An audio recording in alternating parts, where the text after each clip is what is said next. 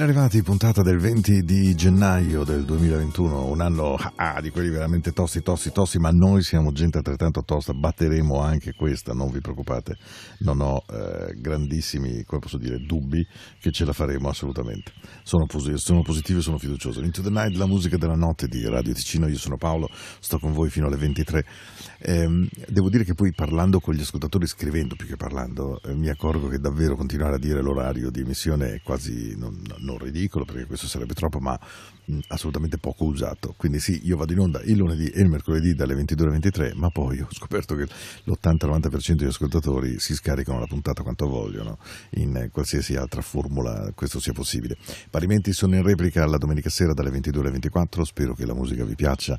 Questa sera come sempre il mercoledì sì, saremo un po' groovy all'inizio, ma poi lentamente andiamo verso la grande morbidezza della notte perché, perché, ragazzi abbiamo bisogno di coccola, cioè questo bisogna dirlo proprio bello chiaro, senza grossi giri di parole. È un tempo nel quale abbiamo veramente tutti quanti bisogno di un po' di coccole, di un po' di dolcezza e anche Yoma Favorites. Quando l'ho ascoltata mi sono detto ma allora sei bravo vero eh? Nuova di D-Folks e You Are My Favorite. She's so fine, don't make any sense. At times I can't believe she's mine. What did I do to deserve such a thing?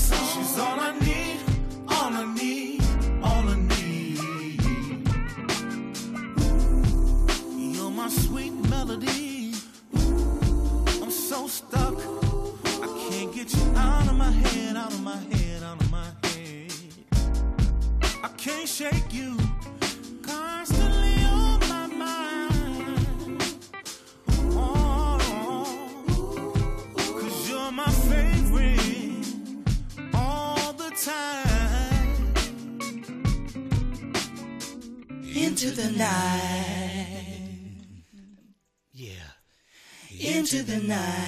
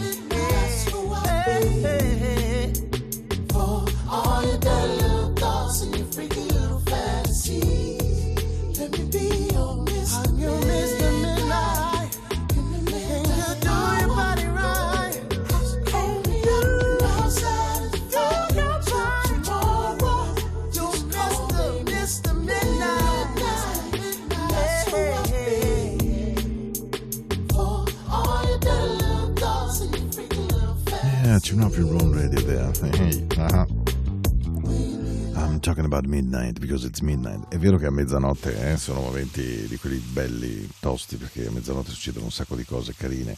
Questo è indubitabile.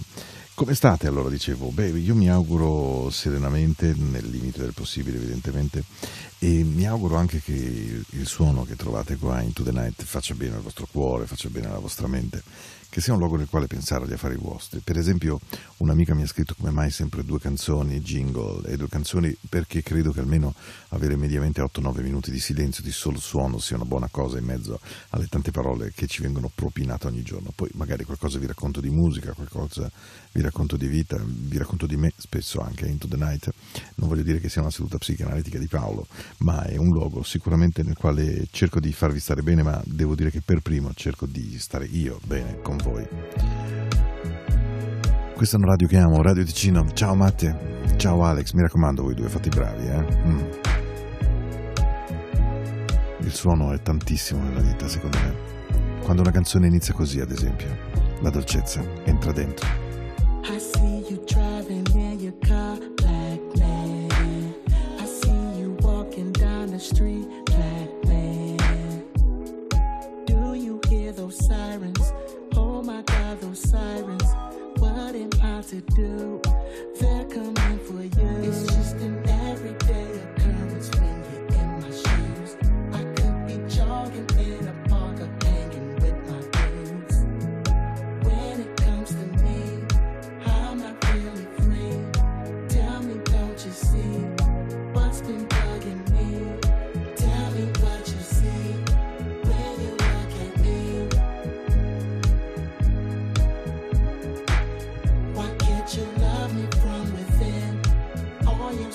Please don't judge my skin. Please don't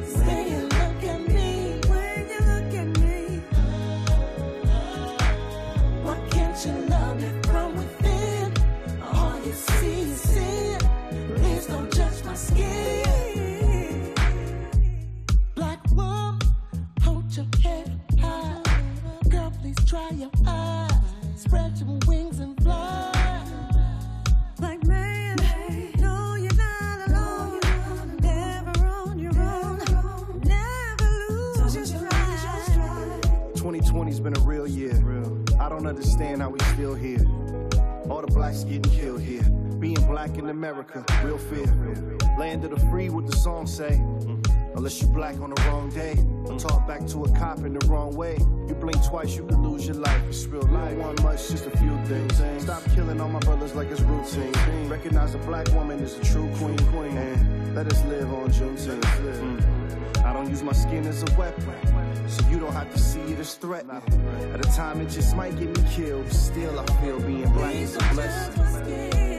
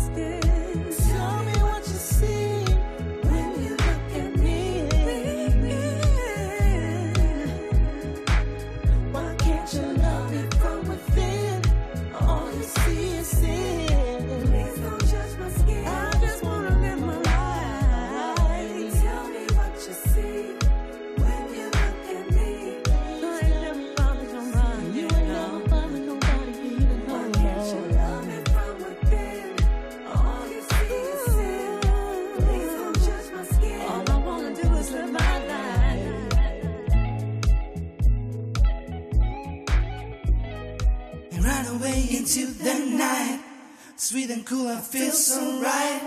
And music showed me right away, and now I know that this song will know.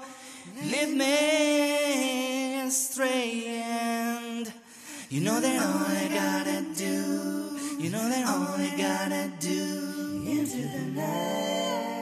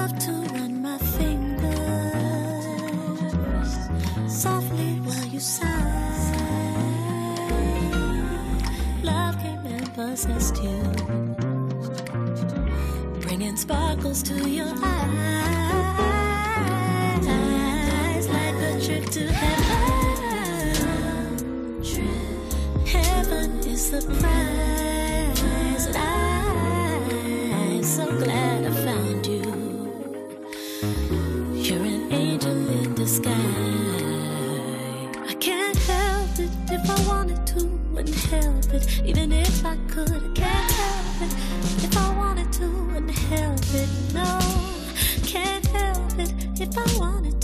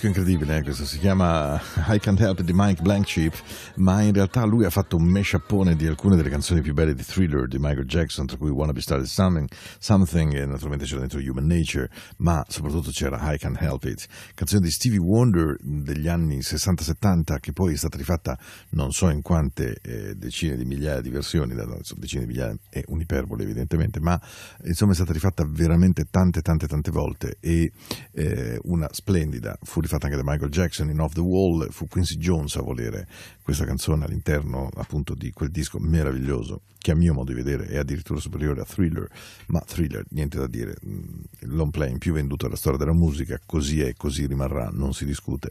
Però devo dire che appunto questa versione nuova di I Can Help Him, di questo fuori di testa Mike Blankenship con Sly Smith al, alla voce che canta I Can't Help It e poi questo mashupone finale, l'ha trovata beh, qualcosa di un po' diverso, carino, nuovo. Tra l'altro ci sono un sacco di di ragazzi che incidono cose belle come prima Skin di Connie Dawes con Sassy Jones che è una canzone molto bella. Nella parte rap lui racconta di quanto in questo momento secondo lui il 2020 sia stato un bruttissimo anno. La canzone è del 2021 evidentemente. E racconta come nel 2020 sia stato un anno brutto per chi ha la pelle di colore nero colore scuro e che quindi appunto lo skin potesse fare la differenza e di come bastava non sapersi muovere bene davanti a un poliziotto per rischiare la vita.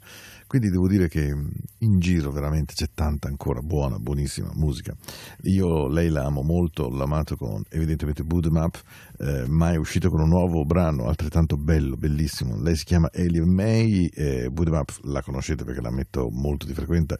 Questa si chiama Just Another Love Song, please, not another, not another love song. Vi prego, non un'altra canzone di amore. Eh?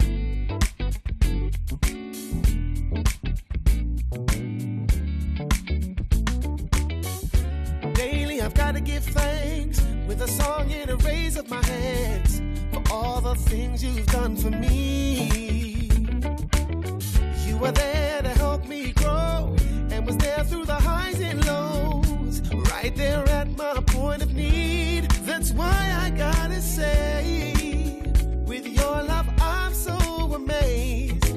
Nothing in this world can compare. That's why I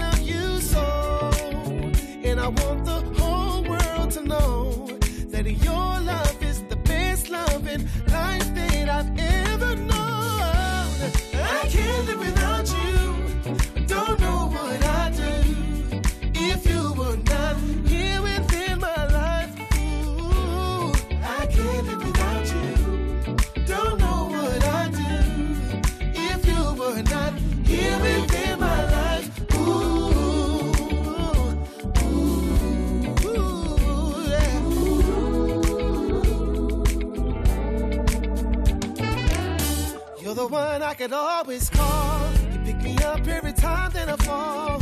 Cause you're right there by my side. Like a flower needs the rain. For your love, I need it the same.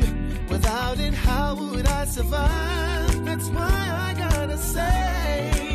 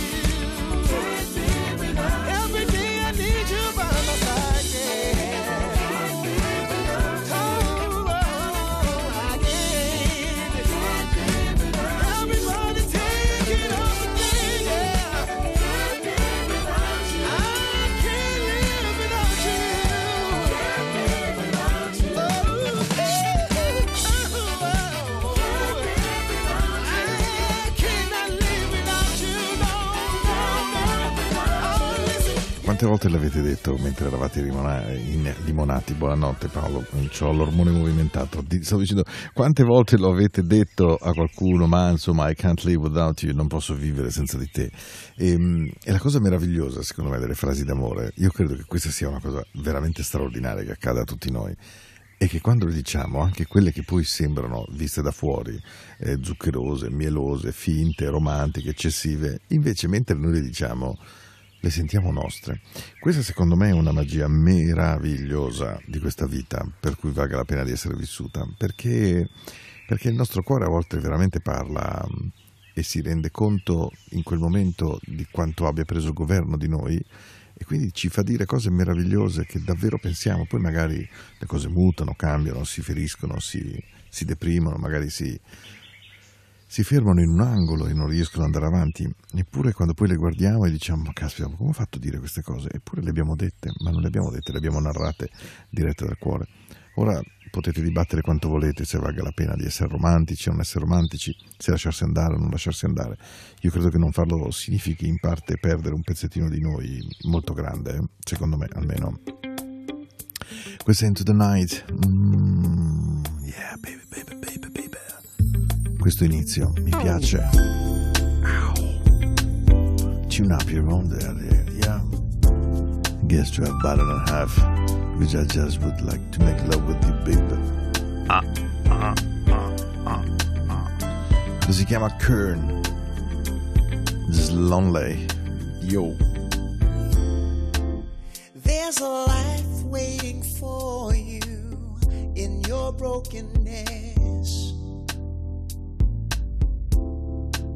Scattered pictures of a thousand words, a thousand times. Right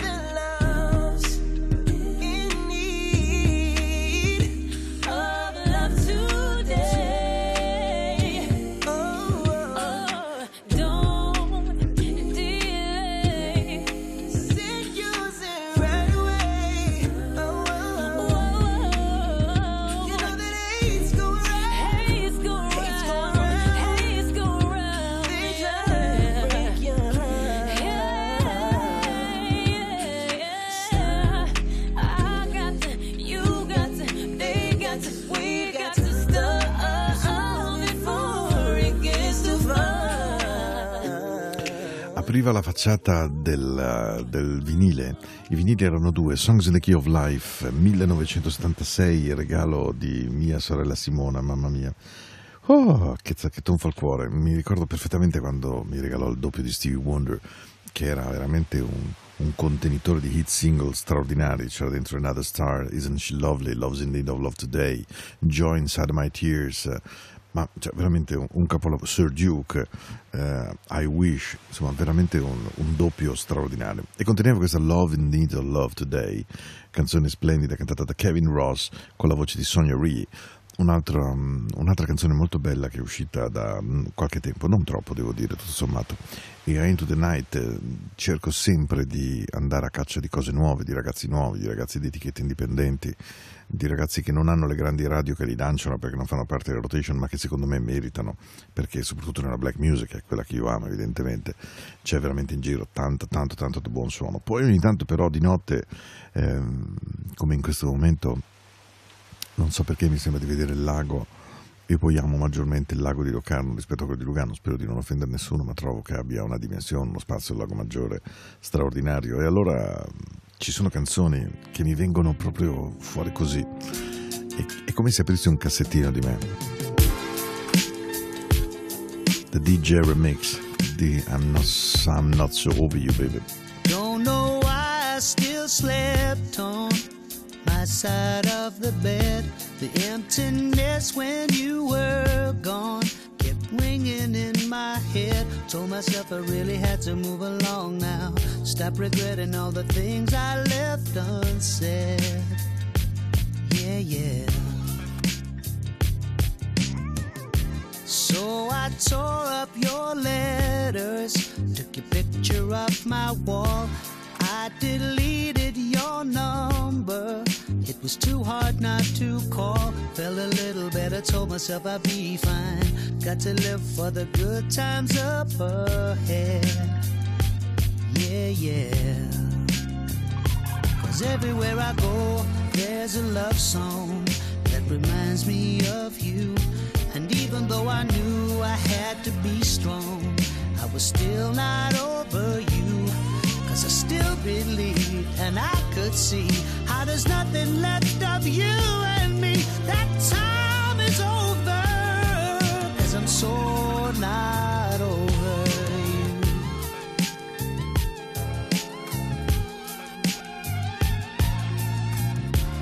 All my friends tried to tell me that I'd find somebody new.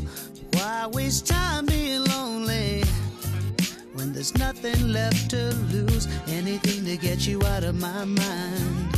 I'm a fool if I thought I could forget. And I could not forget.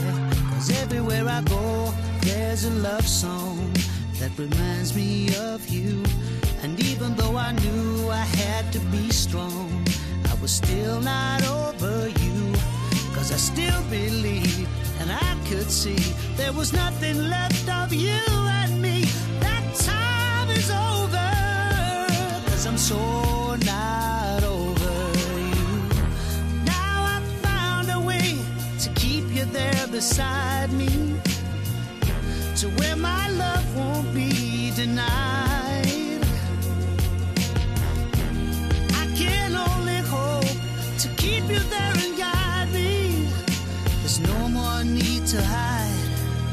from all this pain everywhere I go, there's a love song that reminds me of you. And even though I knew I had to be strong, I was still not over you. Cause I still believed and I could see how there's nothing left of you and me.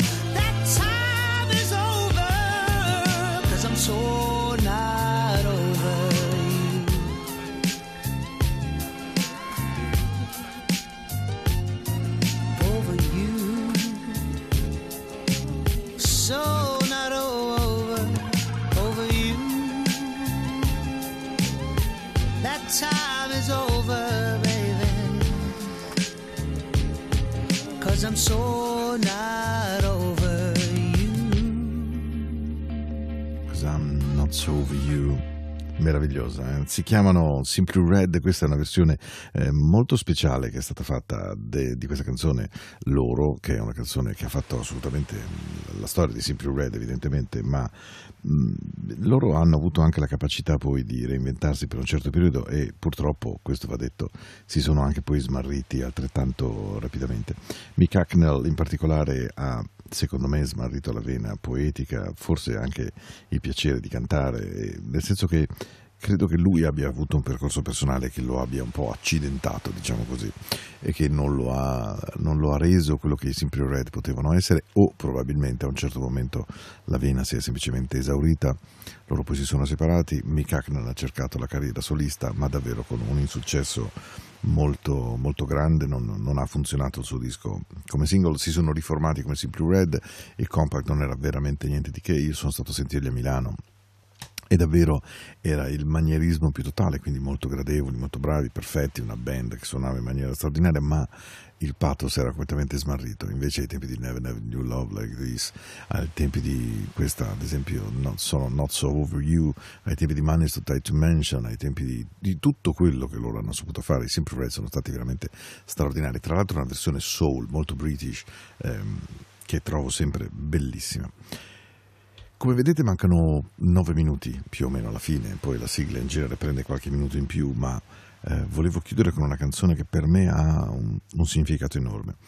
Ho amato perdutamente tantissimo Barry White. Barry White è stato il personaggio tra quelli che sicuramente devo tenere tra i dieci che amo di più. Mi ricordo in particolare questa cosa dolcissima, mi scuso se magari la ripeto, ma fu mia mamma a dirmi che mi voleva portare a sentire Barry White con le Lava Limited Orchestra e le Lava Limited a Bussola domani. Lui me lo ricordo perfettamente con pantalone, giacca, gilet azzurro, un'altrettanto improbabile camicia azzurra un po' più scura, anelli, Rolex d'oro coi diamanti, insomma era veramente Barry White fazzolettino in mano. Era il momento in cui lui aveva fatto Love Theme, You're the First, the Last, My Everything, Can't Get Enough of Your Love Babe, quindi veramente il Barry White esplodente, straordinario con questa voce.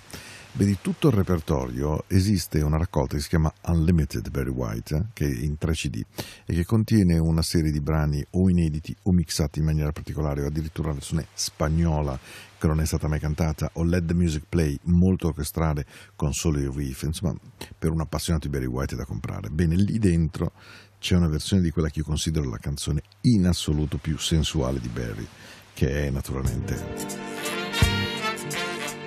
Playing Your Game Baby.